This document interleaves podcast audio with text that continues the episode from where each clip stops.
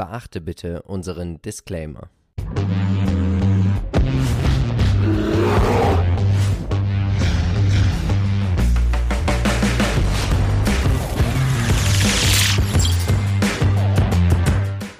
Hallo und herzlich willkommen zu einer neuen Folge des Aktienchecks. Wir sind Philipp und Marcel von Modern Value Investing. Und ihr habt abgestimmt. Und Marcel, ich würde sagen, die Rotation von Fast Growing Tech zu Value ist voll im Gange, weil das sehen wir nämlich über, wegen euch, weil wir heute über vier Unternehmen sprechen. Ihr habt abgestimmt bei uns in der Facebook-Gruppe.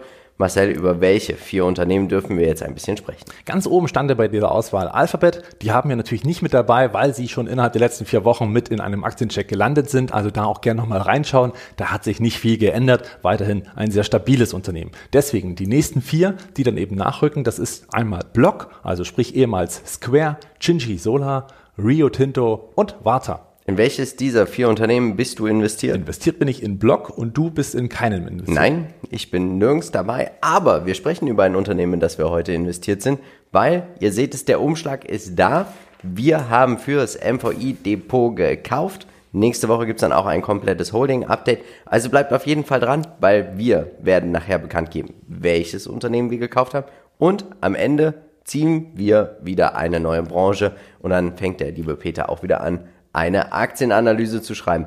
Wir bekommen sehr häufig die Frage, oder mehr als oder fast etwas weniger als die Hälfte der Zuschauerinnen und Zuschauer hat uns nicht abonniert. Und deswegen wollen wir euch jetzt mal zeigen, wie das geht und wie ihr uns kostenlos unterstützen könnt.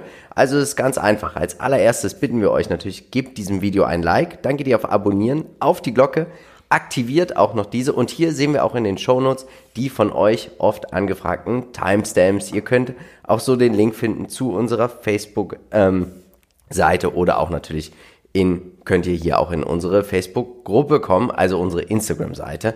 Und wir würden uns natürlich auch freuen, wenn ihr unser Video kommentieren würdet. Das hilft uns natürlich einfach enorm weiter. Und jetzt, Marcel, würde ich sagen, vielen lieben Dank erstmal fürs Abonnieren, fürs Liken, fürs Kommentieren und auch fürs Glocke aktivieren. Jetzt starten wir mit Blog. Und du bist investiert. Was macht dein Unternehmen? Ja, Block ehemals Square, also bekannt, ist natürlich äh, aus dem Finanz äh, aus dem Finanzsektor ein Technologieunternehmen oder ein Fintech, wie man so schön sagt. Und ähm, sie sind vor allen Dingen in den kleinen Händlergemeinschaften zu finden, also vom Taxi bis hin zum Blumenhandel, überall dort, wo nicht so Riesenumsätze erzielt werden. Ähm, erleichtert es und ist es auch recht günstig, dadurch eben mit Kartenzahlung oder auch mit dem Handy zu zahlen. Und so wird das Ganze eben auch ermöglicht, die Digitalisierung des Zahlungsprozesses auch für die kleinen Händler, für den Bäcker, wie auch immer. Das ist das eine. Und das andere ist die Cash-App, ein, ich sag mal, wirklich allumfassendes äh, Finanzinstrument für den privaten Anwender von Krypto bis hin zu ganz normalen Aktienkauf, bis hin zu äh, Krediten, Darlehen ja. und so weiter. Also all das, was im Prinzip aus dem Finanzbereich da sein kann in einer App, sehr, sehr umfassend und eben sehr erfolgreich. Schauen wir uns mal die aktuellen News an. Grünes Licht für die Afterpay-Übernahme. Sie soll abgeschlossen sein zum 1.2. Das gibt Ihnen natürlich nochmal einen größeren TAM, Total Addressable Market. Hier werden wahrscheinlich auch die Umsätze in den nächsten Wochen, Monaten, Quartalen dann natürlich auch nach oben gehen. Das gefällt uns richtig, richtig gut. Schauen wir uns an, in welchen Geschäftsbereichen sind Sie tätig. Sie berichten in zwei Stück. Vermutlich wird hier irgendwann auch noch Buy Now Pay Later mit Afterpay dazukommen. Ja. 62,8% der Umsätze werden mit der Cash App erzielt. 37,2% mit der Seller App. Das ist natürlich alles, wie, wie, du schon sagtest, kleine und mittelständische Unternehmen, die relativ unkompliziert auch hier tatsächlich einfach ein Zahlungsterminal haben wollen. Ich habe es ja schon in New York im Central Park erlebt. Da hat der Hotdog-Verkäufer die Seller-App verwendet und es war super einfach. Handy auf Handy und zack, schon hatte ich meinen Hotdog bezahlt. Was sagst du uns denn zur Umsatzverteilung? Ja, die Verteilung ist sehr, sehr spannend. Äh, United States sind nahezu 100 Prozent noch. Also alles, was stattfindet, findet im Prinzip noch in den USA statt. Und hier sieht man auch am Delta, dass vor allen Dingen auch das Wachstum weiterhin sehr stark ist. Mit 105 Prozent, das ist natürlich auf diesem Niveau immer noch immens auf 9 Milliarden Umsatz gegangen. International wächst man auch schon, aber so richtig die Expansion hat man noch nicht vorangetrieben, steht also noch bevor. Interessant aber noch ähm, bei den Deltas, die leider oben nicht dabei sind im Geschäftsbereich, dass man in der Cash-App ein deutliches Plus haben oder gehabt hatte auf 2020 und bei den Seller eher, ich sag mal, ein problematisches Delta hatte. Nicht so viel Wachstum, ganz einfach deswegen, weil natürlich die Händler auch wegen Covid teils ja. geschlossen, teils nur äh, begrenzt geöffnet waren und dementsprechend auch hier natürlich Covid-Folgen zu sehen sind. Schauen wir uns den TraderFox Qualitätsscore an. Aktuell gibt es keinen wegen dem Chart. Das wirst du uns gleich auch nochmal darstellen. Aber wir sehen 48,5% durchschnittliche Rendite in den letzten Jahren. Ja, was will man eigentlich mehr, muss man tatsächlich sagen. Ähm, vom Wachstum her sieht es sehr gut aus. Das sehen wir auch hier nochmal bei den fundamentalen Fakten. Also Revenues legen zu. Ich glaube, Sie müssen auf jeden Fall daran arbeiten, Ihre Bruttomarge, die sogenannte Gross Margin, wirklich mal zu expandieren. Wir sehen, sie kann relativ stark einbrechen, wenn mal sowas kommt wie eine Pandemie. Ähm, natürlich kommt das jetzt hoffentlich nicht jedes Jahr, aber seit zwei Jahren haben wir halt einfach schon diesen Zustand. Ich bin gespannt, wie sich dieses Jahr auch die Margen entwickeln. Macht natürlich dann auch Sinn, ein hochmargiges Geschäft wie Buy Now Pay Later einfach mit sich einzukaufen, wenn man da noch nicht so das Know-how hat, weil das dürfte die Bruttomarge auch nochmal ja, nach oben treiben. Auch die operative Marge geht in die richtige Richtung Earnings per Share auch. Die Anzahl der Aktien, wir haben hier eine starke Verwässerung, liegt wahrscheinlich daran, dass viele Mitarbeiter Aktienoptionen haben, die sie auch ausüben. Free Cashflow sind wir positiv seit 2017, konnten das auch halten im ersten Jahr der Pandemie und ähm, Working Capital, weil man natürlich auch investiert, Innovation. Ich glaube, das ist ein sehr cash-intensives Geschäft, was man hier hat, weil sobald zum Beispiel PayPal mit ihren Venmo irgendwas Neues machen, musst du das auch gleich mit integrieren. Also ich glaube, man, man kämpft hier wahrscheinlich auch sehr stark um Nutzer, um Kunden.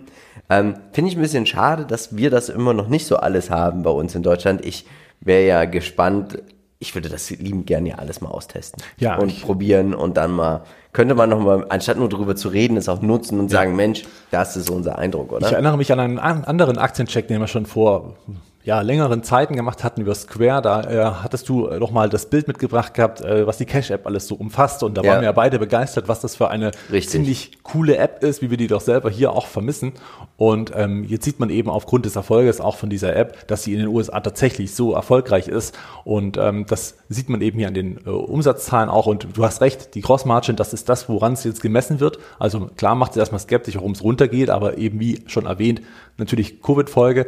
Und ja. ähm, jetzt muss man natürlich beobachten, wie so langsam nach Covid, zumindest was das öffentliche Leben oder zumindest auch die, die, den Handel betrifft, in den USA, da ist ja nichts mehr großartig geschlossen, ne? das muss man ja auch vielleicht dazu erwähnen, dass sich jetzt die Marge so langsam wieder nach oben entwickeln sollte.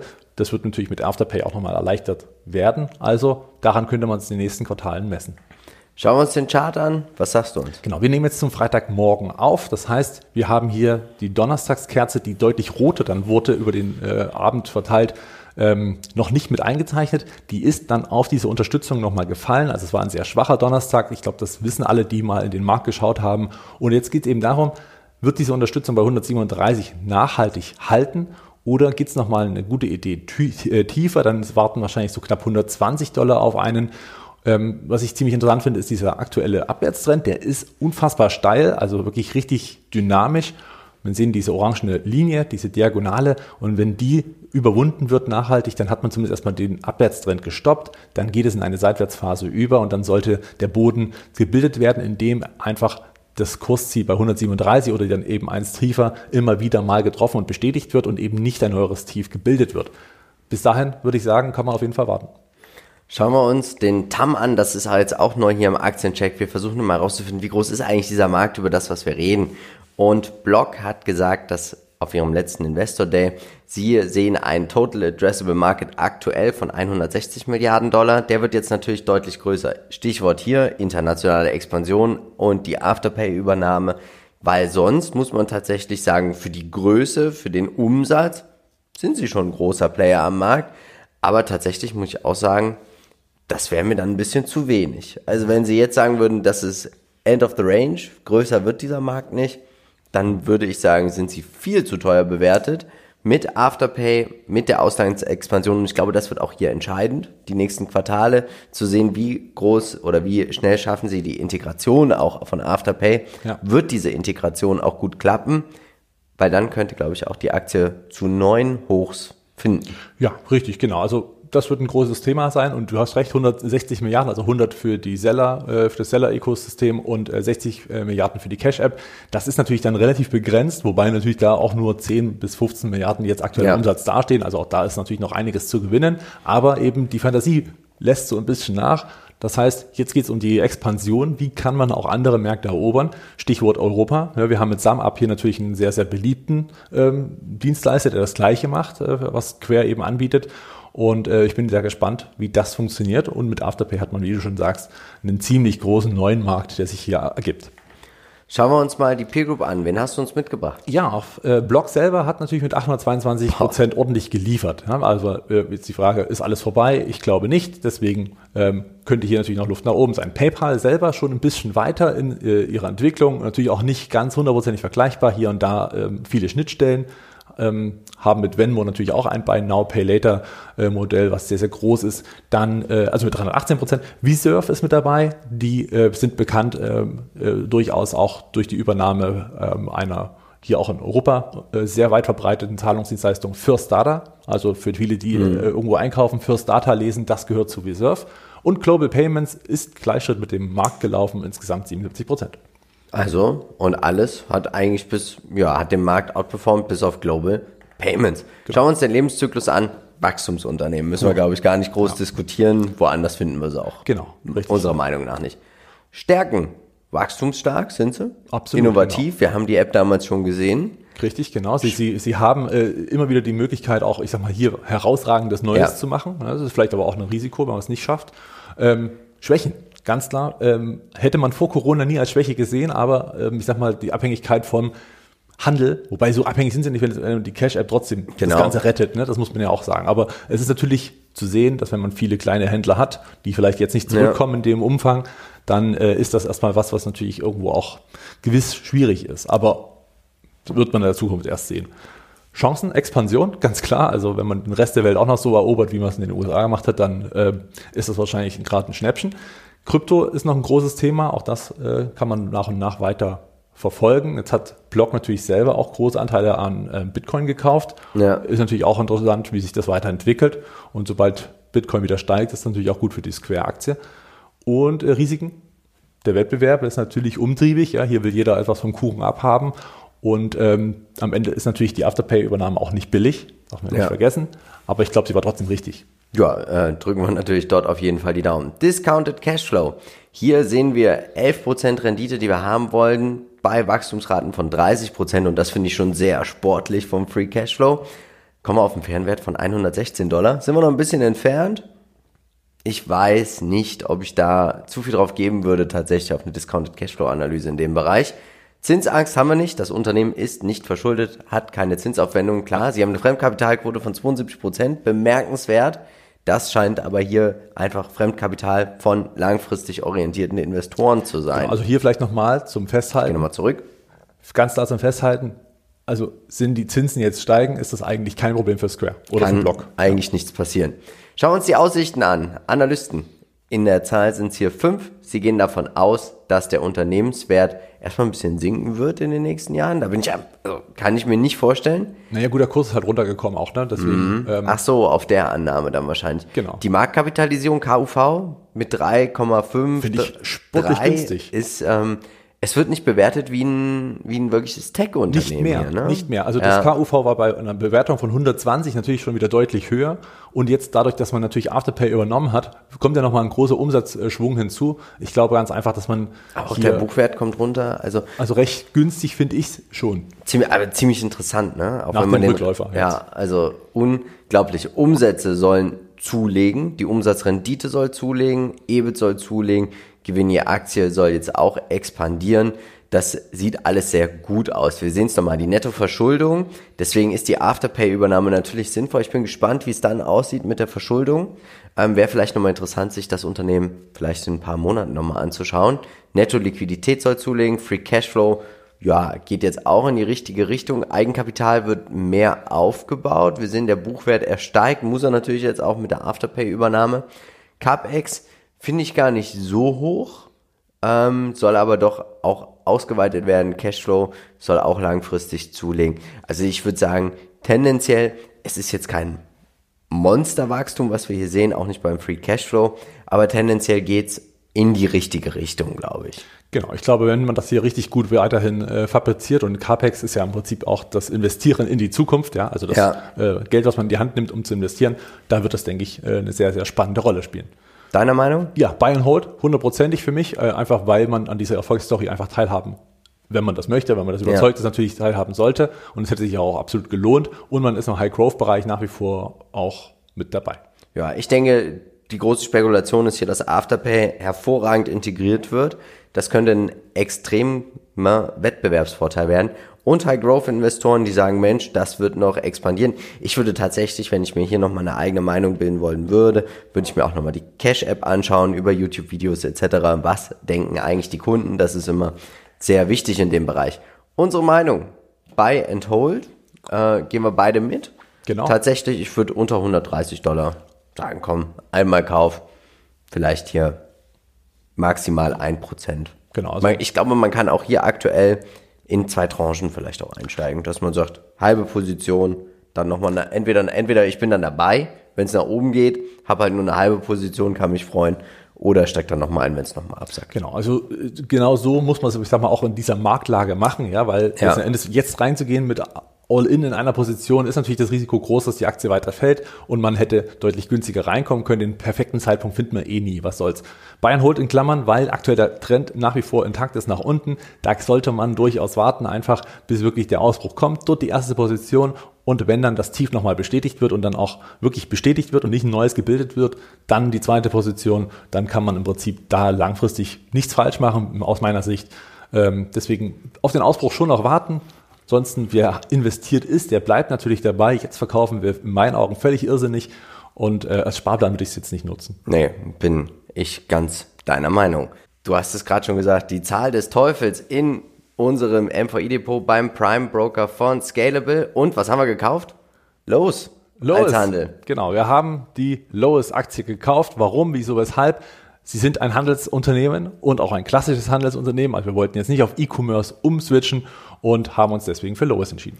Auf jeden Fall. Baumarktkette aus den USA und Peter hat gerade tatsächlich hier gerade in dem Moment geschrieben, was hat er geschrieben? Die Lowe's äh, Aktienanalyse kommt sehr gut vorwärts. Da wird bis Februar noch recht, da wir bis Februar noch recht viel Zeit haben, hat er sogar auch ein paar Fragen an die Investor Relations gestellt für euch.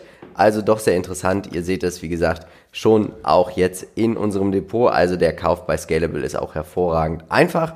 Nächste Woche, wie gesagt, sprechen wir nochmal über das komplette Portfolio. Wir haben ja jetzt auch das erste Mal eine Aktie im Depot, die mehr als 50% Verlust gemacht hat.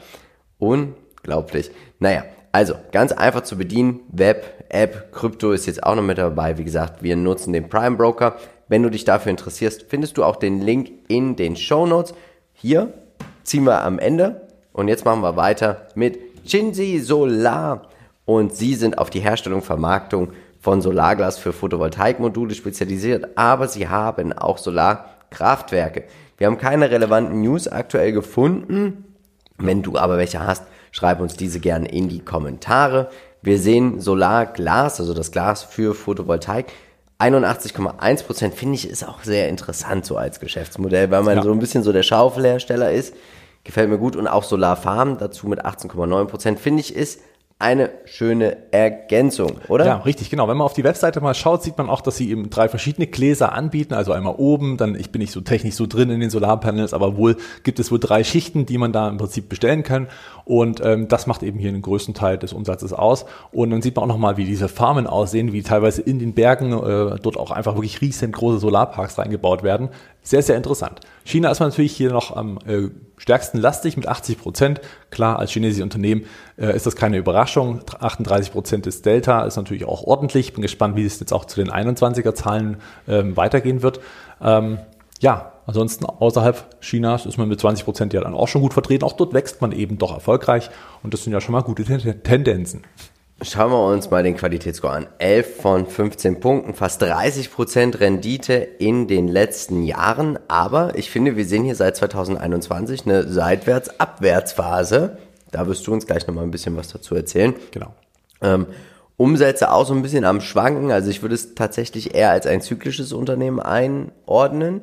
ähm, weil ich glaube, das ist halt auch einfach, die Nachfrage steuert hier, ob die Produkte hier eine Abnahme finden, dann ist natürlich auch der Wettbewerb, dann haben wir auch die Streitigkeiten, China, Handelskrieg etc., Zölle.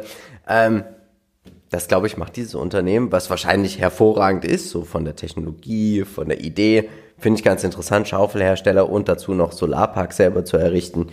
Aber das ist für mich so ein bisschen so das Damoklesschwert, was hier so ein bisschen darüber hängt und es für mich zu einem zyklischen Unternehmen tatsächlich macht. Also rein vom Geschäftsmodell kann das durchaus sein, äh, begehe ich mit dir. Allerdings muss ich sagen, also wenn jetzt hier dieses eine Sonderkonjunkturjahr nicht gewesen wäre, 2017, wäre es trotzdem eine schön ansteigende Treppe in allen Bereichen.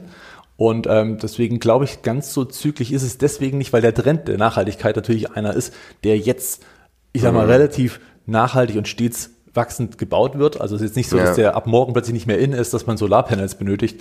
Ähm, das ist wahrscheinlich nicht ganz so zyklisch, wie man das, äh, ich sag mal, sonst vor diesem ganzen Klimathema hätte. Ja. Aber natürlich kann es jederzeit dazu kommen, indem eben doch mal, und man sieht das gerade auch bei SMA Solar, einen deutschen Vertreter, der natürlich nicht ganz das Gleiche macht, aber trotzdem auch in der Branche ist, dass die eben richtig zu kämpfen haben mit ihrer Marge, mit ihren äh, Gewinnen, dass sie jetzt den dritten oder den zweiten ähm, Gewinn oder die zweite Gewinnwarnung schon herausgeben mussten in kurzer Zeit.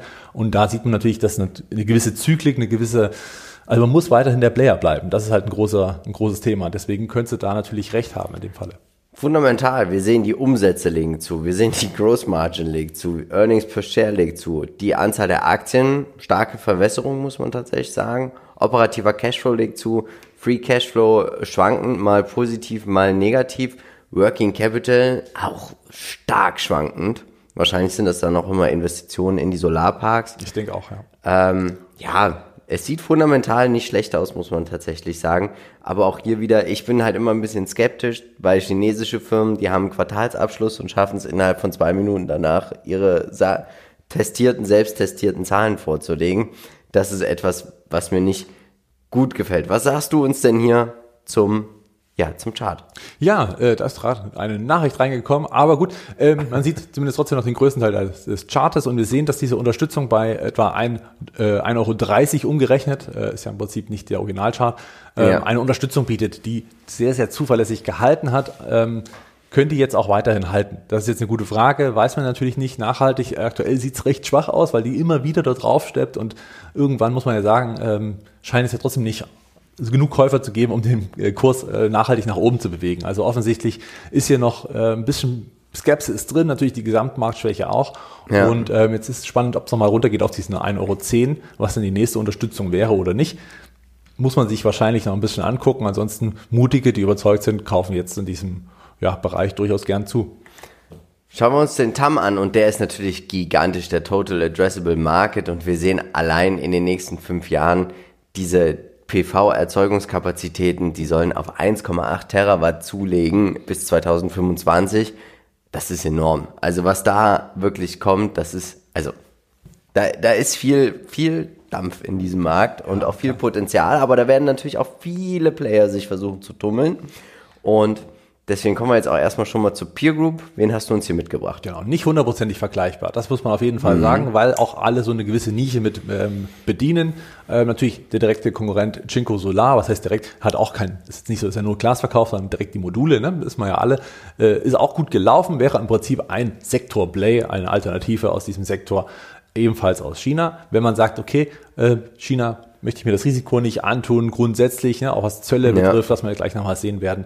Dann ähm, ist Solar Edge und Enphase, die letztendlich auch die Module erstellen komplett und natürlich auch die ganzen Systeme für den privaten Haushalt unter anderem, aber auch Enphase für die Industrie. Energy 9000 Prozent. Ja, die sind ziemlich äh, stark gestiegen die letzten Jahre und ähm, kamen natürlich jetzt auch dementsprechend sehr volatil hin und her, sind auch schon hoch bewertet, keine Frage.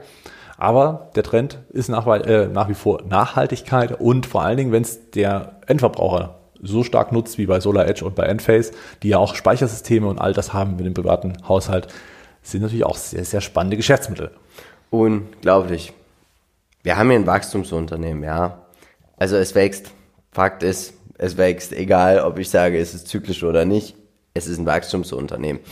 Schauen wir uns die SWOT-Analyse an. Ja, Stärke offensichtlich das Vertriebsteam, weil man schafft es auch zu expandieren und hier wirklich, ja. ähm, ich sag mal, ihre Gläser auch, ich sag mal, bei Wettbewerbern mit zu etablieren. Das ist super. Produktnachfrage scheint also auch zu stimmen. Schwächen, es ist alles kapitalintensiv, müssen wir uns nichts vormachen. Gerade so einen Park hinzustellen, ist natürlich jetzt auch nichts, was einfach mal von heute auf morgen äh, mal schnell finanziert ist. Die Zuverlässigkeit, ähm, hattest du ja auch angesprochen gehabt, äh, gerade wegen der Zahlen, das ist bei chinesischen Unternehmen auch immer so eine Sache, ne? Du hast echt äh, Quartal abgeschlossen und ein paar Stunden später hat man schon, also entweder sind sie so stark digitalisiert, dass das alles perfekt on point ist. Unglaublich. Oder man kann berechtigte Zweifel haben an der Zuverlässigkeit. Kommt drauf an. Je nachdem soll sich jeder selber seine Meinung dazu bilden. Chancen, klar, die ganzen Klimapakete kann man abschöpfen. Also hier fließen ja. Gelder natürlich auch staatlicherseits. Das kann man natürlich auch alles äh, im Prinzip schaffen zu gewinnen. Warum auch nicht? Innovationen sind hier natürlich ein ganz wichtiges Thema. Haben wir gesehen, die Solarindustrie hat hier in Deutschland ja schon eine recht schwache Geschichte hingelegt. Und also eigentlich stark, aber dann äh, leider mit einer schwachen Entwicklung, um das richtig zu erzählen. Und äh, ja, Risiken, klar, Wettbewerb. Gut, beim Glas mag das vielleicht mal noch gehen an sich, ja, weiß man nicht. Ähm, ja. Und vielleicht auftretende Zölle, je nachdem, wie sich China auch, ich sag mal, auf dem weltweiten ja, Markt verhält. Ja, oder auch politisch natürlich verhält. Ne? Ob da Zölle, Zölle, weitere Zölle nötig sind oder nicht, das wird sich zeigen. Schauen wir uns die Aussichten an. Und hier sehen wir auch, das KGV kommt runter, Dividendenrendite steigt, KUV kommt auch runter. Wir sehen KBV auch, also hier geht es schon mal in die richtige Richtung. Wenn das Wachstum alles so stimmt, wir sehen die Umsätze legen zu, EBIT soll zulegen, die Umsatzrendite enorm stark, die Nettomarge auch brutal gut für so ein Geschäft. Äh, steigende Gewinne je Aktie, steigende Dividenden, 25 Analysten, das ist der Konsens hier, das muss man auch einfach nochmal so sagen.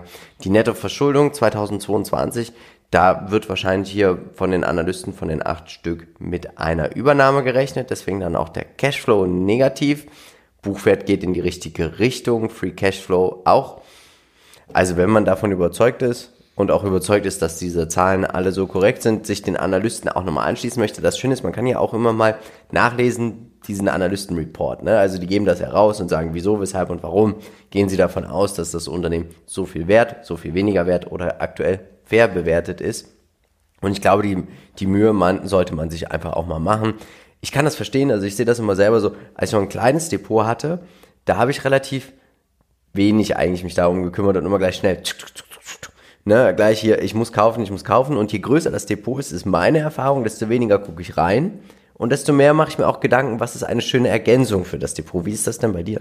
Äh, ja, tatsächlich auch. Also bei mir muss es natürlich triggern, dann muss das natürlich auch passen, dass dieses Geschäftsmodell in mein Depot passt und ja. ähm, dann entscheide ich dann natürlich, ob das äh, auch umgesetzt wird. Ähm, zu den Zahlen hier nochmal muss ich sagen, äh, bin ich bei dir. Es sieht sehr, sehr gut aus. Es ist nach wie vor ganz klassisch chinesisch bewertet. Das heißt immer mit diesem Abschlag. Also sprich, ja. sie sehen immer verdammt günstig aus, so wie natürlich auch eine Alibaba, eine JD.com und natürlich andere Player aus äh, China. Da müssen wir uns nichts vormachen. Nach wie vor günstig. Heißt aber nicht, dass der Markt das auch erkennt langfristig. Deswegen äh, steigt ja auch der Kurs aktuell nicht. Das ist aber auch kein Grund, nicht zu kaufen. Wer überzeugt ist, kann das also tun. Schauen wir uns den Anlegertyp an. Für mich ist es eine Spekulation.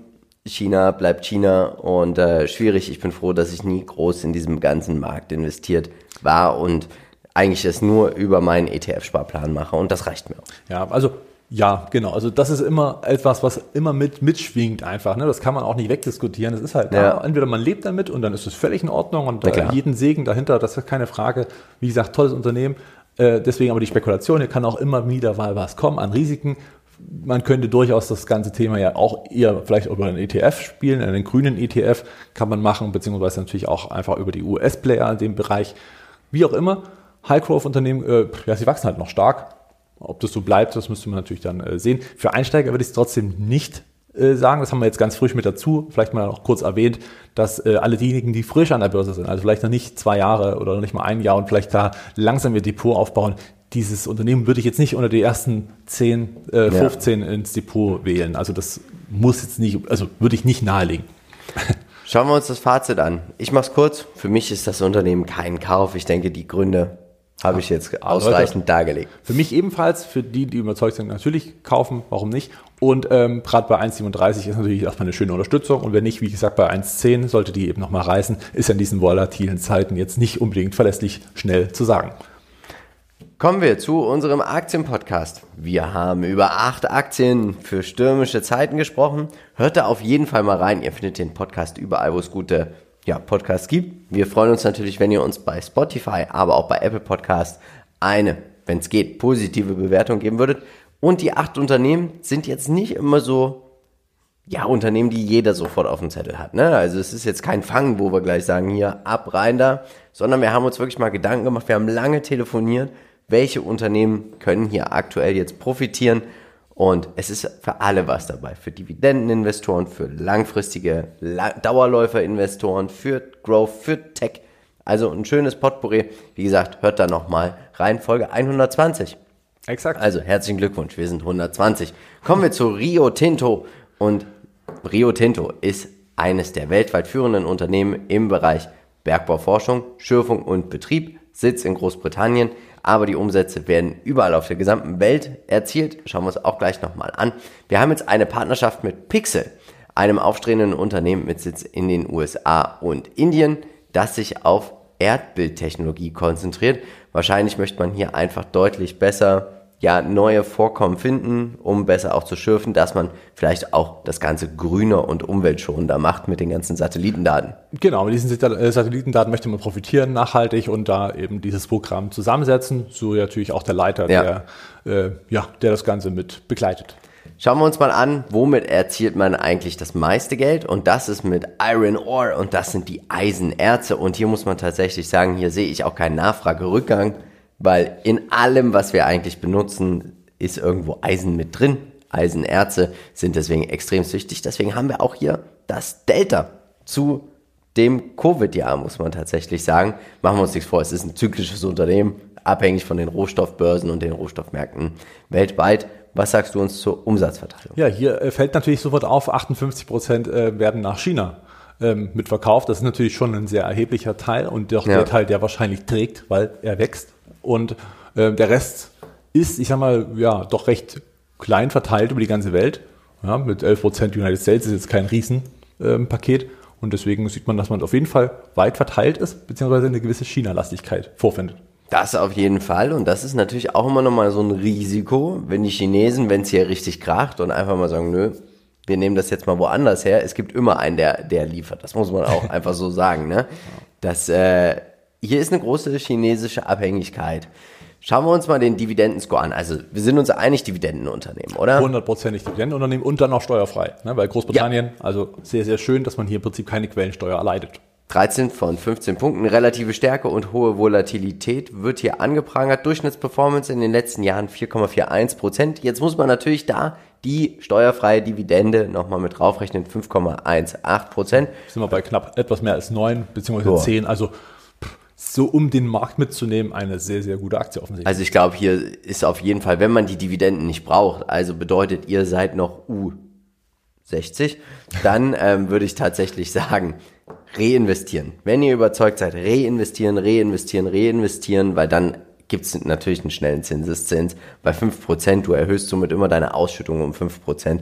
Ich mache das zum Beispiel bei American Tower.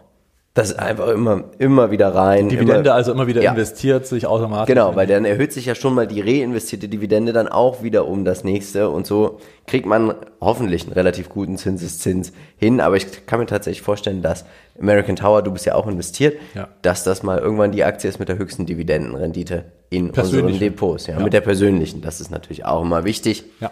Hätte man 2003 1000 Dollar investiert, wären daraus 3600 Dollar geworden. Ohne Dividende. Ohne Dividende, machen wir uns nichts vor. Das ist nicht besonders viel für die Zeit, hätte man mit dem MSCI World bestimmt deutlich outperformed. Ja, also wegen Performance hätte man die Aktie nicht gekauft. Schauen wir uns den Revenue an und hier sehen wir die Achterbahnfahrt, meine Damen und Herren. 2011 60 Milliarden Dollar Umsatz. Jetzt sind wir schon bei 44. Wir sehen aber, und das finde ich beachtlich, die Rohstoffpreise ziehen an, die Bruttomarge legt zu, die operative Marge legt zu, Earnings per Share legt zu, Dividende wird auch hier, und das finde ich auch immer faszinierend, ne? also man geht auch hier mit dem Payout, eigentlich versucht man immer in die richtige Richtung zu gehen. Ähm, Anzahl der Aktien wird zurückgekauft, das ist natürlich sinnvoll, weil so kannst du auch die Dividende dann natürlich erhöhen. Für Zyklika macht das auf jeden Fall Sinn. Der Buchwert der Aktie, und das ist immer ganz wichtig bei zyklischen Unternehmen, schauen wir uns das mal an, er nimmt ab. Das gefällt mir persönlich nicht. Heißt, man veräußert teilweise immer wieder so neue also Sachen, um wieder Cash zu generieren. Ähm, Free Cashflow aktuell natürlich extrem stark auf diesem Niveau. Working Capital kann man sich locker leisten. Die Dividende dürfte auch im Moment gesichert sein. Payout Ratio bei knapp 40 Prozent. Ähm, ja, ein, ein typisches zyklisches Unternehmen, muss man tatsächlich sagen. Bleibt aber auf jeden Fall dran, weil wir erläutern da auch nochmal Ein- und Ausstiegsszenarien. Schauen wir uns den Chart an. Wow, hier Ja. geht's grün nach oben. Ja, also erst ging's äh, ja erstmal wieder ein Stück runter, nachdem natürlich so die Rohstoffaktien alle ganz schön im Fokus waren. Das war auch eine gewisse Überbewertung zeitweise und dann kam die Aktie wieder runter und jetzt eben im Zuge der ja, leichten Rotation, die man dann doch erkennt, dass dann viele ja, Value-Werte oder auch zyklische Werte erstmal wieder angesprungen sind, hat natürlich auch Rio Tinto hier in die Höhe gehoben. Die Frage ist, wie nachhaltig es hier läuft. Wir kennen alle solche Extremanstiege werden natürlich auch schnell mal wieder abverkauft und sobald äh, da auch, ich sag mal, die großen Indizes und die ja, Zykliker so anfangen wieder so ein bisschen zu bröckeln, ist es vielleicht nicht das attraktivste, um einzusteigen. Ich frage mich immer, also ich finde immer bei zyklischen Unternehmen kann man sich immer den Chart angucken und kann sagen, jetzt stell dir mal vor, du würdest hier in dieser Achterbahn sitzen. Wäre dir jetzt schon schlecht bei der Fahrt oder nicht? Na, die, die Fliehkräfte nach oben tun schon ganz schön. Schauen wir uns den Total Addressable Market an. Wie groß ist wahrscheinlich mit einer der größten Märkte der Welt? Das ist äh, Eisenerz. Die Nachfrage ist eigentlich immer da. Sie ist auch nicht rückläufig. Sie wird tendenziell auch immer mehr. Schauen wir uns die Peer Group an. BHP Group, die BHP Billiton, Glencore, vielleicht noch Vale Stimmt, aus Vale könnte Brasilien, aber natürlich ein sehr, sehr düsterer Konzern, muss man tatsächlich sagen. Ähm, sie sind zu 7,57 Prozent im Europe Select Dividend, 30 mit dabei. Ja, aber warum etwas kaufen, was den Markt nicht schlägt? Dann lieber doch einfach den Markt kaufen. Also, Ja, ja, tatsächlich, das sehe ich auch so. Also, äh, weil du es gerade sagst, also ESG-Standards sind hier sowieso weit entfernt, aber ähm, letzten Endes äh, tatsächlich, warum nicht den Markt kaufen, wenn man die gleiche Performance Also, Ende raus hat und vielleicht diese Zyklik raus hat. Ne? Die Gefahr ist ja, relativ teuer einzusteigen, dass dann, ich sag mal, bei einem Zykliker, was ja auch der Chart langfristig abbildet, dieses Auf und Ab. Und wenn man dann, ich sag mal, alles, was über der Hälfte dieses Durchschnitts ist, ist ja etwas, was der auch schnell mal teuer werden kann, weil man natürlich wieder nach unten fällt. aber schreibt uns natürlich super gerne einmal in die Kommentare, wieso ihr Unternehmen kauft, die historisch gesehen langfristig nicht den Markt geschlagen habt. Also das Investment Case würde mich mal interessieren, warum man jetzt sagt, Rio Tinto wird es schaffen, die größten Unternehmen der Welt out zu performen in den nächsten Jahren. Also würde mich wirklich interessieren, freue ich mich auch drauf. Ähm, Lebenszyklus. Wir haben ein reifes Unternehmen, Abschwung, das ist immer diese Zyklik, die immer einfach mit ist, bist du, weil du kannst ja auch relativ schnell dich auch wieder nicht erholen davon, wenn natürlich deine Marge wieder einbricht, deine Cashflows, du hast ja weiterhin die teuren Ausgaben für Maschinen etc. Und da ist es natürlich, also du bist immer ein Getriebener der Weltkonjunktur und ähm, das ist natürlich ein Risiko für mich persönlich. Ich glaube, keiner kann das nachhaltig auch deklarieren, zu sagen, dieses Jahr wird die Weltkonjunktur mal kurz einbrechen. Und das passiert natürlich auch immer mal wieder. Was hast du uns als SWOT-Analyse mitgebracht? Ja, also man hat natürlich äh, äh, rein stärkentechnisch ist man etabliert, also man hat im Prinzip die Kontakte auf aller Welt, um Und mal, Eisenerz, ne? Und genau, und eben die Möglichkeit, das Eisenerz auch zu liefern. Das sind natürlich äh, gewisse Stärken, die man eben hat, aufgrund natürlich auch der Historie. ist ein Ja. recht altes Unternehmen, was natürlich hier Riesenvorteil ist. Ist natürlich finanzstark, also man hat natürlich Ja. hohe Cashflows, man kann hier auch mit viel Geld arbeiten. Ähm, Schwäche, ganz klar, äh, der Rohstoffpreis, ja, wenn er morgen halt wieder sinkt, dann äh, sinkt er halt und das merkt man auch an den Kennzahlen des Unternehmens. Wie du schon richtig gesagt hattest, natürlich sagen jetzt auch einige und man hört es ja auch bei anderen, ähm, ja, ich sag mal, YouTube-Finanzkanälen, dass man einen riesen Rohstoffzyklus jetzt vor sich hat. Wenn man daran glaubt, ist das natürlich ein Case, der aufgehen kann oder äh, das aufgehen kann.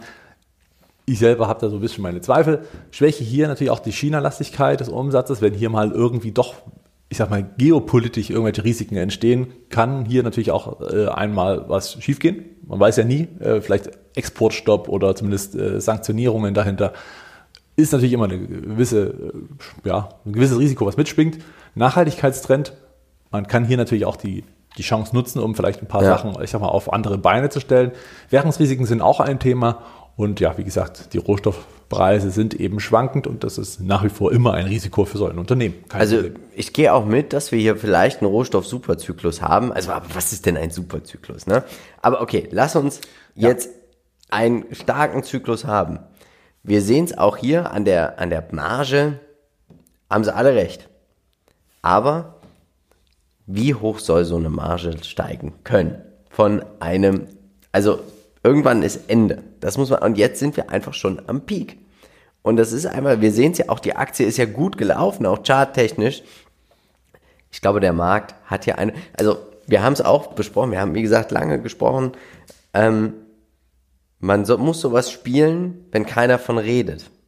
Und das ist, glaube ich, so, wir haben groß diskutiert, ist jetzt eigentlich der Zeitpunkt gekommen, also eher für mich, du bist ja eh immer im Tech-Bereich investiert, aber ich sage ja jetzt auch gerade für mich, Mensch, jetzt ist eigentlich die Zeit, Tech zu kaufen. Jetzt redet keiner. Weil die Upside ist, nicht, das Potenzial wird ja immer größer. Und man rennt immer so ein bisschen der Masse hinterher, aber wenn man sich die großen Investoren, Buffett, dann Costolani etc. alle anschaut, die sind nie immer mit dem Markt die ganze Zeit geschwommen. Die haben gesagt, was wird das nächste?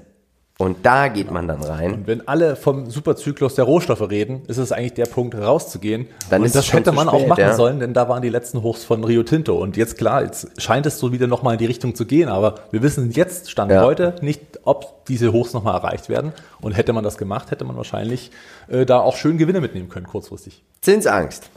Wir haben ja 50 Milliarden an Verbindlichkeiten. 648 Millionen Dollar zahlen wir als Zinsen auf das Fremdkapital.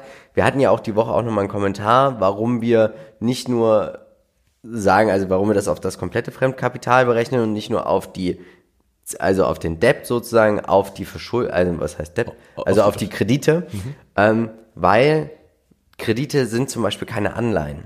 Das ist auch ganz wichtig, ja. Also das muss nicht alles immer so verbucht werden. Ein Bankkredit kann als Long-Term-Debt gesehen werden und gebucht werden. Und dadurch, dass wir das nicht können, nehmen wir das komplette Fremdkapital, weil wir auch davon ausgehen, dass in diesen Interest Expenses zum Beispiel auch Anleihenzinsen mit dabei sind oder auch verschiedene, wenn man Wagniskapitalgeber hat, dass man auch dort einen Zins bezahlt und deswegen nehmen wir es auf das komplette. Schauen wir uns die Aussichten an unglaublich günstig, das Unternehmen.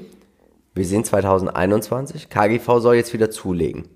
Das könnte bedeuten, die Umsätze sind rückläufig und die Gewinne je Aktie sind rückläufig, dass das die Analysten jetzt schon sehen. Buchwert finde ich in Ordnung. Ein bis zwei, aber wir sehen, das Unternehmen gibt's auch mal für unter zwei. Schauen wir uns das mal an. Aha. Aha. 2022 sollen die Umsätze zurückgehen.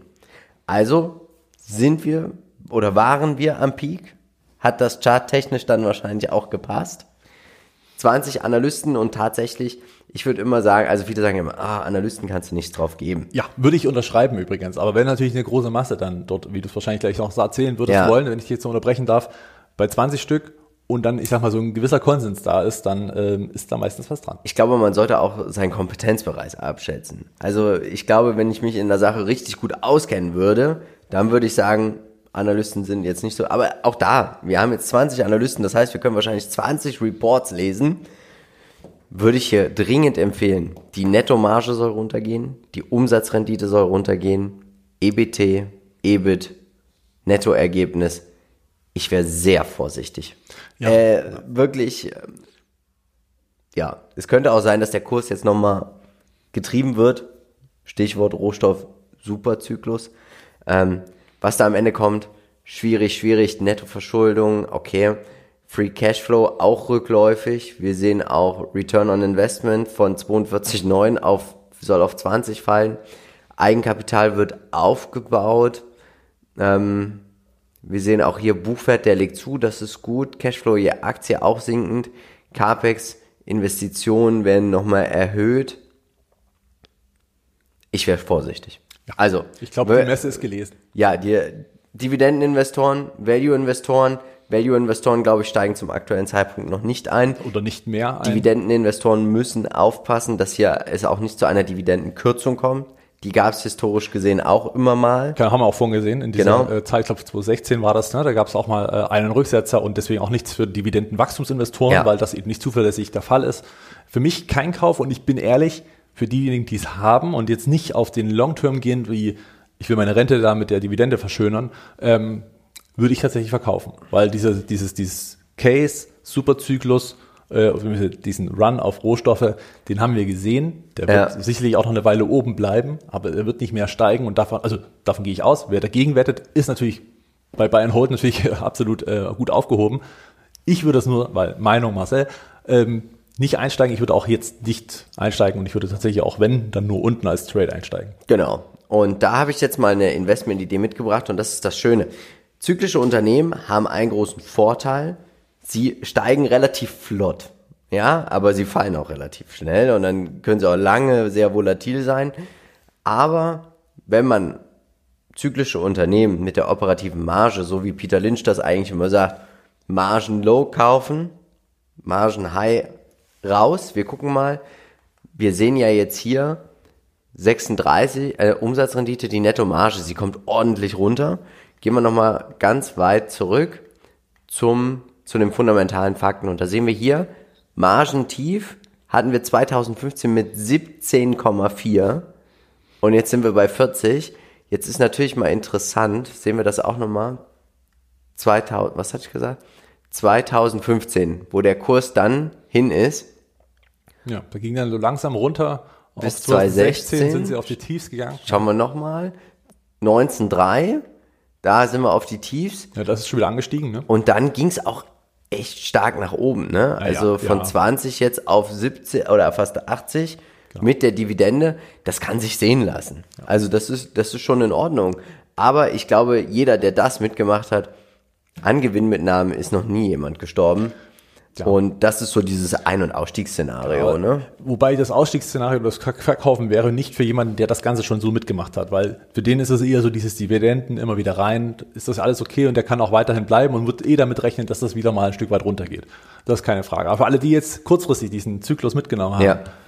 müsstet euch nicht wundern, wenn es dann dieser Gewinn wieder aufgebraucht ist, weil dann eben gegenläufige Trends zu erkennen sind. Also ich glaube, unsere Meinung ist angekommen. Ja, ich denke auch. Kommen wir zum letzten Unternehmen, Warta. Ein traditionsreicher deutscher Batteriekonzern mit Sitz in Ellwang. Immer schwierig, weil wir wahrscheinlich auch jetzt heute wieder sehr viel ja, verbale Prügel einstecken werden. Ja. Aber wir werden es versuchen. BlackRock Investment Management steigert die Netto-Leerverkaufsposition. Sie positionieren sich gegen alle, die investiert sind, alle, die investieren wollen, sagen alle, die hier einen Investment Case sehen, sind falsch. Da, also das BlackRock Investment Management, ganz wichtig. Sie Ja, ja. sind weiterhin natürlich über ETFs etc. Äh, investiert, ist aber natürlich interessant, ne? weil du hast, gibst ETFs aus, musst investieren. Dann nimmst du aber auch noch das BlackRock Investment Management, was gleichzeitig gegen sich selber wettet, um sich da einfach wahrscheinlich auch abzusichern gegenüber sich selber. Auf jeden Fall die Shortquote ist gestiegen, weil man Ja. eben hier, also ist nicht wahnsinnig viel, ne, aber ein Prozent der Aktien Finde ich schon ist, viel. Ist, es ist, ja, also Ja. es ist relativ viel, gerade auch für die Größe des Unternehmens, aber es zeigt deutlich, dass BlackRock Investment Management hier eine Überbewertung feststellt. Wir sehen, Mikrobatterien stehen für 58,4% sämtlicher Umsätze. Die Haushaltsbatterien 41,5%. Genau. Wo werden die Umsätze erzielt? Genau, weltweit. Also da sieht man, dass Warta tatsächlich eine Brand ist, die weltweit sehr, sehr bekannt ist, sehr, sehr erfolgreich ist und äh, dass man das auch weiterhin als Marke gut ziehen kann. Die Mikrobatterien sind natürlich auch bekannt aus den äh, AirPods ja, oder auch anderen Kopfhörern, die ähm, ja für äh, sämtliche akkubetriebene Sachen sind. Also da, umso kleiner die Batterien, desto eher ist Warta mit drauf. Ähm, man hat ja auch Apple als Kunden, so munkelt man. Ähm, ja, das Wachstum ist natürlich super. Ne? Also zumindest von 2019 auf 2020. Da war es, warum auch immer, wirklich ein riesen Run auf äh, die Produkte. Und jetzt äh, auf 21 hat man ja so ein bisschen das Problem im Wachstum. Aber was ich schön finde, hier hat man wirklich von Asien, Europa und äh, Deutschland nochmal einzeln natürlich doch eine sehr schöne Verteilung, die man auf jeden Fall so vorlegen kann. Ja, also auf jeden Fall. Und man muss natürlich auch wissen, viele Hersteller sitzen natürlich auch in Asien, deswegen werden da auch ein, wird auch ein Großteil der Umsätze erzielt. Wachstumsscore 5 von 15 Punkten, Durchschnittsperformance fast 50 Prozent. Aber wir sehen, kurstechnisch wächst hier gar nicht mehr so viel seit 2020. Ja, seitdem eben die Gewinne äh, auf ein Jahr, ja, auf der, an der Börse wird die Zukunft gehandelt. Das sieht man bei Warta sehr, sehr gut sogar, weil solange, ich sag mal, in Zukunft immer noch dieses Wachstum da war, war das gut und danach hat das Wachstum enorm nachgelassen. Also sprich, man ist nicht mal von 10% Wachstum ausgegangen. In den letzten Quartalen, wir haben auch mal nachgesehen, waren es ja wirklich niedrige, einstellige äh, Wachstumszahlen im Umsatz vor allen Dingen. Und das äh, lässt natürlich auch, ich sag mal hier, ein bisschen den Kurs leiden. Wobei natürlich nach so einer Rallye lange Auslaufzeit auch tendenziell Sinn macht. Starke Rallye. Revenue ist gestiegen. Gross Margin, die Bruttomarge pendelt sich so bei 60 Prozent ein, operatives Einkommen steigt, die Nettomarge so jetzt bei 20 Prozent angekommen. Anzahl der Aktien, hier kommt es zu einer Verbesserung und zu einer Erhöhung. Free Cashflow negativ, wenn auch mal ein bisschen positiv. Working Capital natürlich enorm. Man muss investieren, um natürlich auch hier einen Vorsprung noch weiterhin zu haben. Und äh, das ist vielleicht ein guter Punkt, weil das natürlich aus der Community auch dieses große Szenario ist. Ja, also alle, die bei Warta investiert sind, investieren ja vor allen Dingen auf diese Neuentwicklungen der Autobatterien, ähm, natürlich auch der Sachen, die eben ganz stark und ja. leistungsfähig sind bei den Mikrobatterien. Also hier ist natürlich auch eine gewisse Spekulation dabei. Schauen wir uns den Chart an. Was sagst du? Ja, ich habe jetzt ein bisschen den kurzfristigeren Ausblick und äh, ich sag mal, nachdem hier das V gebildet wurde, äh, nach dem Corona-Tief, hat man eigentlich nicht viel gewonnen und verloren. Also eigentlich ein Tümmelplatz für Trader, weil man jetzt hier an dieser Unterstützung bei 107 Euro und 50 Cent immer wieder schön einsteigen kann und äh, dann weiter oben auch schnell wieder verkaufen kann. Und das wird auch häufig gemacht offensichtlich, denn da kommen Käufer und Verkäufer recht schnell zusammen. Ähm, kurzfristig mal ein Ausbruch, ja, das sieht man hier und da, aber auch sofort der Rücksetzer, weil man plötzlich wieder feststellt, ah, das Wachstum ist ja jetzt nicht ganz so rosig. Daher mal schauen. Ich glaube, dass diese Unterstützung hält. Die hat es schon sehr oft gehalten und ähm, zeugt natürlich auch davon, dass der Preis zumindest reicht, um die Käufer anzulocken. Aber es reicht eben auch nicht, um einen jetzt aktuellen Aufwärtstrend zu setzen. Andererseits ist man relativ stabil, denn man fällt nicht wie viele andere Aktien. Schauen wir uns den TAM an. Und da sehen wir, die Nachfrage nach Anlagen und Ausrüstung für Batteriezellen soll von 1,7 Milliarden auf 110 Milliarden Euro steigen. In das, ja, in zehn Jahren. Also enormer Markt, enorme Größe, wenn es denn so kommt. Und hier ist natürlich auch wieder das Szenario aller Anleger, dass Warta hier locker 90% Marktanteile kriegt.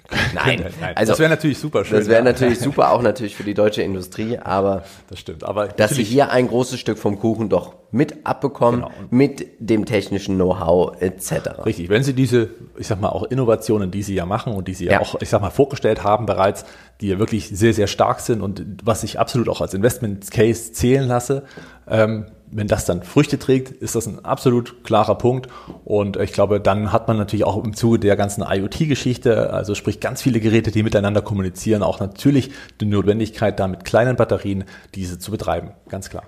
Schauen wir uns die Peer Group an. Wen hast du uns mitgebracht? Ja, also natürlich neben Warta, die sehr gut gelaufen sind in den letzten eigentlich vier Jahren, muss man ja, fast fast fünf Jahren, äh, so lange sind sie noch nicht äh, wieder selbstständig an der Börse. Samsung STI, die ich sag mal auch in diesem Bereich sehr, sehr stark sind, mit 414 Prozent, auch sehenswert, aber ähnlicher Verlauf wie bei Warta, muss man sagen. Also es scheint ein Branchending zu sein. Jetzt werden sich manche fragen, Berkshire Hathaway, äh? was hat der denn geraucht? Ist tatsächlich so, sie haben Duracell. Duracell ist im Prinzip im Portfolio von Berkshire Hathaway und wenn man das ganz defensiv spielen möchte, den Erfolg von Duracell, was natürlich dann auch bloß ein verschwindend kleiner äh, Teil ja. ist des ganzen riesen Konglomerats, dann hat man hier vielleicht, ich sag mal, trotzdem noch einen guten Anker, um äh, zu investieren und hat zumindest auch eine gewisse Sicherheit nach unten, äh, falls das eben nicht aufgehen sollte. Aber es gibt so viele Player. Man könnte noch Panasonic jetzt fällt mir zum Beispiel jetzt direkt ein. Richtig, Panasonic. Äh, LG. Ja, ja, stimmt. Also auch da äh, LG Chem, was im Prinzip die Vorstufe wäre. Ne? Ähm, natürlich auch wenn man das Ganze auflistet, hat man noch zahlreiche ja. chinesische Firmen, die da mit eine große Rolle spielen und die sollte man natürlich nicht außer Acht lassen. Schauen wir uns mal an den Lebenszyklus. Und für uns ist es relativ schwierig. Weil sie sind alles. Also aus meiner Sicht sind sie einfach alles. Sie haben eine gewisse Reife, was natürlich jetzt erstmal aktuell natürlich durch den Umsatzwachstum, der 2021 ja. quasi nicht stattgefunden hat. Also ein Unternehmen, was nicht wächst nach, also wirklich auch bewiesen nicht wächst in diesem Jahr. Ja. Und nächstes Jahr auch noch nicht abzusehen ist zu wachsen, weil sie auch jetzt wieder äh, nicht die Prognose rausgegeben hat, dass sie jetzt wieder äh, völlig explodieren. Also das ist nicht der Fall. Ja. ja. Also man kann nur spekulieren, dass das bald kommt. Das wäre dann wiederum okay. Deswegen, in dem Bereich sind sie reif. Das heißt, hier muss man oft mal wieder achten drauf, dass sie überhaupt wieder auf Wachstum kommen. Burggraben kann ich hier nicht, äh, nicht mal erkennen also außer die Marke selber als Brand natürlich. Sie sind trotzdem wachstumsgetrieben, also geht es natürlich auch darum, weiter zu wachsen und haben ja genug Produkte, um das Wachstum wieder anzufeuern. Ja. Also auch das passt. Und Markteintritt, weil sie eben mit ihren neuen Innovationen, ihren Autobatterien, die ja äh, wohl sehr, sehr stark sein sollen und technische Fortschritte haben, ähm, da muss man natürlich erstmal rein in den Markt, um wieder Wachstum zu erzielen. Also ihr seht, das ist so ein Kreis, der, ich sag mal, irgendwo starten muss und dann aber auch große Kreise ziehen ja. kann. Schauen wir uns die SWOT-Analyse an. Ja, Innovation, und das haben Sie ja präsentiert, das haben Sie Ja. drauf. Typisch deutsch auch, muss man sagen. Also diese äh, Innovationskraft der Ingenieure, das gefällt mir super, ist natürlich auch immer ein Grund, äh, den man dem Investment Case nochmal als Unterstreichen äh, das Element mit hinzufügt. Die Partnerschaften sind wichtig, dass auch viele natürlich mit Warta arbeiten, natürlich auch Apple, die eben da auf die Batterien vertrauen. Und äh, für Apple ist das unfassbar wichtig und das zeugt auch von der Qualität, weil sie möchten ja nicht, dass diese AirPods nach einem Jahr äh, der eine Akku verliert oder kaputt geht. Das ist natürlich ein Qualitätsprodukt und da möchte man auch die Qualität mit verbauen, wenn gleich natürlich auch hier und da immer mal andere äh, Meinungen dazu sind. Schwäche, man hat einfach kein Wachstum aktuell. Man hat es nicht und man muss es halt erstmal wieder haben.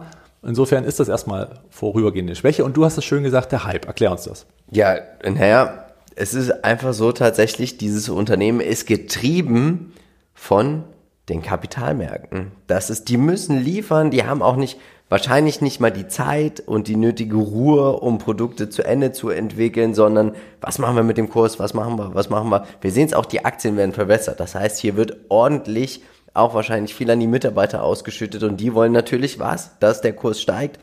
Und ähm, ich würde mir für das Unternehmen, für ihre Innovationskraft, für ihre Ingenieure einfach mal ein bisschen Ruhe wünschen. Genau, Ruhe und Geduld vor allen Dingen. Ja. Also sprich, wer investiert ist, sollte jetzt nicht, also gerade jetzt diese, diese Phase, die das Unternehmen durchmacht, um wieder Umsatzwachstum zu generieren. Ich meine, das muss man sich mal vorstellen, von 100% Wachstum umsatzseitig auf nahezu null. Ja. Oder sagen wir mal 10 vielleicht, ne? also nicht mal das Ja. haben sie geschafft. Ähm, dann ist das natürlich ein Rückgang, der enorm ist. Ja. Und die Frage ist jetzt, Dafür halten sie sich aber auch gut. Von- Genau, sie halten sich gut und die brauchen jetzt diese, diese Konsolidierungsphase, um wieder Gas zu geben. Und wenn das gelingt, und diese Geduld muss man dem Unternehmen einfach zugestehen, das heißt, man geht rein und darf nicht damit rechnen, dass die Aktie plötzlich wieder explodiert, sondern man muss dann halt mit Geduld eines klassischen Eigentümers dieses Unternehmens einfach auch herangehen und eben hier nicht permanent, oh, jetzt warte, warte, schnell warte kaufen, warte und dann Am auch schnell wieder verkaufen, verkaufen, sondern man muss das Unternehmen dann im Prinzip leben und dem ganzen Case hinterherstellen. Ja. Und da sind Chancen da. IoT, wie schon angesprochen, E-Mobilität, großes Thema. Auch hier kann man einen riesen Markt bedienen, ähm, der auch nur stetig wächst aktuell. Risiken, man hat eine hohe Konkurrenz, die muss man halt auf dem Schirm haben. Aber wenn man an die Produkte glaubt, an die Innovation glaubt, wüsste ich jetzt nicht, warum das Risiko so enorm sein sollte, dass man nicht investiert. Schauen wir uns mal die Zinsangst an. 0,9 Prozent. Also sehe ich jetzt hier nicht akut als Risiko hier steigende Zinsen. Klar, man muss viel investieren. Das ist wichtig. Und es könnte auch hier sein, dass man sich hier weiter verschulden muss, um zu investieren. Aber auch das wäre nicht ganz so dramatisch, weil ist ja in Europa größtenteils, äh, Ja. ich sag mal, auch kapitaltechnisch unterwegs. Das heißt, USA ist gar nicht so das Riesenthema, wenn man jetzt mal Apple absieht. Und deswegen sind die Zinsen in den USA nicht wirklich ein großes, ja, ein großes Thema für Warta, sondern eher hier geht's um das, was eben in Europa passiert. Und ich glaube, da ist man nicht ganz so abhängig und nicht ganz so getrieben. Schauen wir uns an, was sagen die Analysten. Sieben an der Zahl hier, rechnen mit einer Dividende. Ich hoffe, dass das nicht kommt, dass man die Dividende also nicht ausschütten wird, sondern lieber in investieren wird weiter, weil man ja, natürlich Ja, 2020 gab es ja eine. Die war ja schon Das war ja schon damals, Das, das war ja stimmt. das. Da gab es ja eine, ne? Das war ja, Ja. das, was nicht ganz so gut ankam, also auch bei uns, weil, wie gesagt, also ja, sie hatten die Möglichkeit, das zu bezahlen, das ist schön und gut, aber Wachstum soll aber jetzt wiederkommen. genau, es geht um Wachstum. Ähm, da bin ich auch gespannt. Aber ach Leute, also wenn da wirklich jetzt wieder eine Dividende kommt, ich glaube, es würde dem Kurs, also ja, was, was ja, soll ich dazu aber sagen? die, die von Analysten erwartete Dividende von 50 Cent ist ja zumindest vernünftiger als diese 2,48 Euro, die sie ausgeschüttet haben. Das war mehr als der Gewinn je 2020. Es Aktie. Ist, genau, es ist mehr als der Gewinn. Ja, man belohnt die Anleger, die natürlich äh, dabei bleiben, ne? aber das ist, finde ich, am falschen Moment, denn die Ja. Anleger, die da sind, kaufen nicht, eigentlich nicht wegen der Dividende, sondern vor allen Dingen wegen der langen Story und die soll doch unterstützt werden und ich glaube, da ist das Kapital besser aufgehoben. Verschuldung, hier sehen wir es, soll aufgebaut werden, dann wieder abgebaut werden. Free Cashflow 2022 soll er positiv werden, ist aber auch jetzt nicht so viel, muss man tatsächlich sagen. Eigenkapital wird aufgebaut, Buchwert wird aufgebaut, Cashflow je Aktie auch, CAPEX soll jetzt wieder an Fahrt aufnehmen. Ähm, ja, also man sieht, das ist ein sehr kapitalintensives Geschäft hier. Genau, und vor allen Dingen in der Phase, ne? Es ist ja nicht so, dass es jetzt schon Ja. alles so reif ist, dass man jetzt das Ganze auf die Welt äh, ähm, rauf produziert. Deswegen es ist natürlich auch viel Forschung, viel Entwicklung, viel, ähm, ich sag mal, auch Ingenieurskunst und das alles muss bezahlt werden. Und deswegen kapitalintensiv. Du hast völlig recht. Für mich ist es eine spekulative Aktie. Ich finde den Oppo Opportunismus, den sie auch betreiben, finde ich nicht gut. Eine Dividende höher auszuschütten als die Gewinne. Das ist ein Unnötig. Unternehmen, wo ich nicht investiert sein möchte tatsächlich. Das ist für mich einfach nichts. Ja, genau. Also ich, also ich kann jeden verstehen, der dieses Case hat, äh, auf die langfristige Sicht. Wie gesagt, es ist halt fundamental nicht untermauert, weshalb ich mich davon auch fernhalten würde. Wir kommen aber gleich mal drauf. Spekulation ist es am Ende erstmal noch, dass die Umsätze wieder steigen und für Trader natürlich super geeignet. Äh, werden wir auch gleich sehen. Jetzt rein und bei 140 wieder raus ist ein klassisches, äh, schnelles Gewinn erzielen. Das ist dein Szenario. Absolut. Also ich würde es nicht kaufen tatsächlich. Als Trade kann man das durchaus mal eingehen. Ähm, ja, bei den 107,50 Euro als Unterstützung, wenn man die so sieht, dort reingeht und dann sagt, ich verkaufe die bei 130, 140 je nach Toleranz, dann ähm, wäre das im Prinzip innerhalb dieser Seitwärtsphase und dann geht man wieder raus und dann passiert genau das, was bisher schon passiert ist, dass dieser Kurs in dieser Range seitwärts verläuft. Wenn dann natürlich als Einmalkauf, als Sparplan würde ich die Aktie so gar nicht äh, mit annehmen, muss ich sagen. Du bist ja auch für gar keinen Kauf. Auf gar keinen Fall. Würdest du die Aktie halten, wenn du sie hättest? Nein. Also verkaufen. Ja. Wer darf es als nächstes sein? Und ihr seht es heute, folgt uns auf Instagram, weil da haben wir noch die Möglichkeit, noch viel mehr Meinungen einzuholen. Dort werden wir jetzt dann auch bald eine Story starten und dann werdet ihr über alle Einsendungen ganz einfach abstimmen dürfen. Ich bin gespannt, wie viele wir eingesendet bekommen und ich bin auch gespannt, wie sich das so verhält zwischen Instagram und Facebook, wie ob wir hier ganz andere neue Unternehmen sehen werden. Marcel, ich bedanke mich natürlich wie immer mit 10.000 Euro mit der Investmentidee bei dir. Danke. für deine Mitarbeit heute. Ja, danke. Und wir starten mit Block 500, 2000 Euro. Ich übertreibe maßlos. Ich möchte äh, Block ganz stark im Depot haben. Äh, Genji Solar, beide null. Rio Tinto aus genannten Gründen ebenfalls null. Warta ebenfalls null. Das heißt jetzt nicht, dass wir alles schlecht finden und dass wir jetzt äh, äh, die Bösen sind. Wir sind einfach nur nicht überzeugt von diesen Unternehmen und würden andere bevorzugen. Wenn ihr eine andere Meinung habt, ist das absolut nachvollziehbar und schreibt uns deswegen sehr sachlich gern die Gründe in die Kommentare.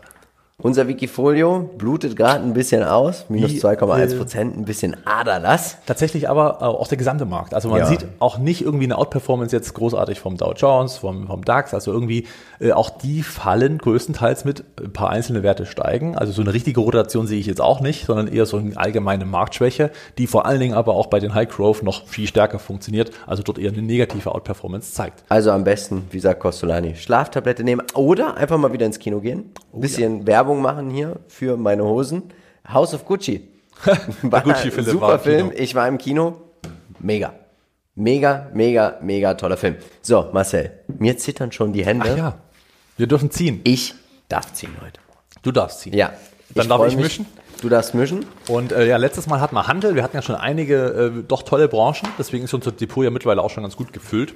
Soll ich noch mal kurz, Und, ich guck äh, mal ja. kurz rein, Gehen noch mal durch. Also wir hatten ja sowas wie wen Software. wir alles dabei haben. Wir hatten, äh, ja, wir hatten eigentlich schon ziemlich viele. Ne? Medizintechnik, Versicherung. Cybersecurity. Also beste Aktie, Tesla, Workday, Cintas.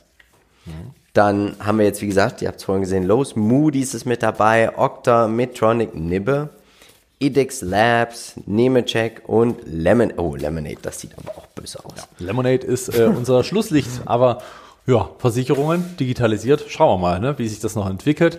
Ist natürlich jetzt auch ähm, gerade eine schlechte Zeit, um zu betrachten, denn Costolani hätte jetzt noch die Schlaftablette. genau so sieht es Unglaublich. Ach so, Handel muss raus, ne? Hier haben wir es nochmal. Ja. Das ist die, die wir heute schon Komm hier, die, die haben. kommt gleich in, den, Müll. Und dann kann es losgehen. Ich bin gespannt, Nicht was getroffen. du äh, ziehst. Super. Ja, aus dem Basketballer wird aus dir nicht. Dann bin ich gespannt. Komm. Ich nehme die hier. Gleich die erste. Na, du bist ja mutig. Oh, das ist spannend. Das finde ich ziemlich gut. Das finde ich ziemlich gut. Es geht um Bildung. Bildung. Ja, wir dürfen Bildungsaktie kaufen für das nächste Mal. Na, Und da- da bin ich gespannt, was uns da äh, blühen wird.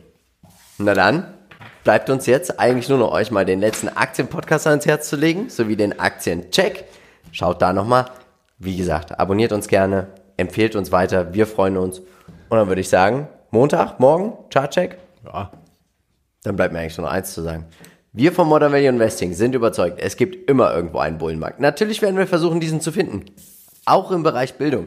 Also, tut uns einen Gefallen und bleibt dabei bei Modern Value Investing. Ciao. ciao.